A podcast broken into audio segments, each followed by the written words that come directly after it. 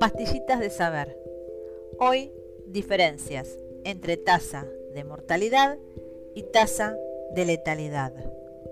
La tasa de mortalidad se calcula tomando como referencia a la población total, mientras que la de letalidad solo tiene en cuenta a las personas afectadas por una determinada enfermedad, por lo que no conviene confundir ambas expresiones. En los medios de comunicación pueden verse frases como la siguiente. La tasa de mortalidad en Alemania es unas 20 veces más baja que en España y 40 veces menor que en Italia. Lo que se pretende informar es que el índice que es más bajo en Alemania es el de personas fallecidas que habían contraído dicha enfermedad.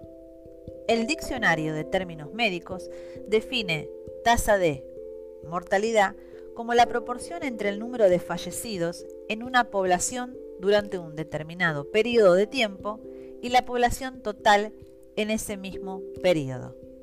Y la tasa de letalidad como el cociente entre el número de fallecimientos a causa de una determinada enfermedad en un periodo de tiempo y el número de afectados por esa misma enfermedad en ese mismo periodo.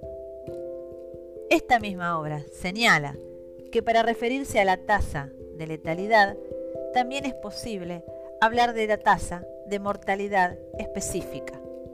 Por eso, lo adecuado habría sido escribir la tasa de letalidad en Alemania es unas 20 veces más baja que en España y 40 veces menor que en Italia. Hasta la próxima pastillita de saber de correctores en la red.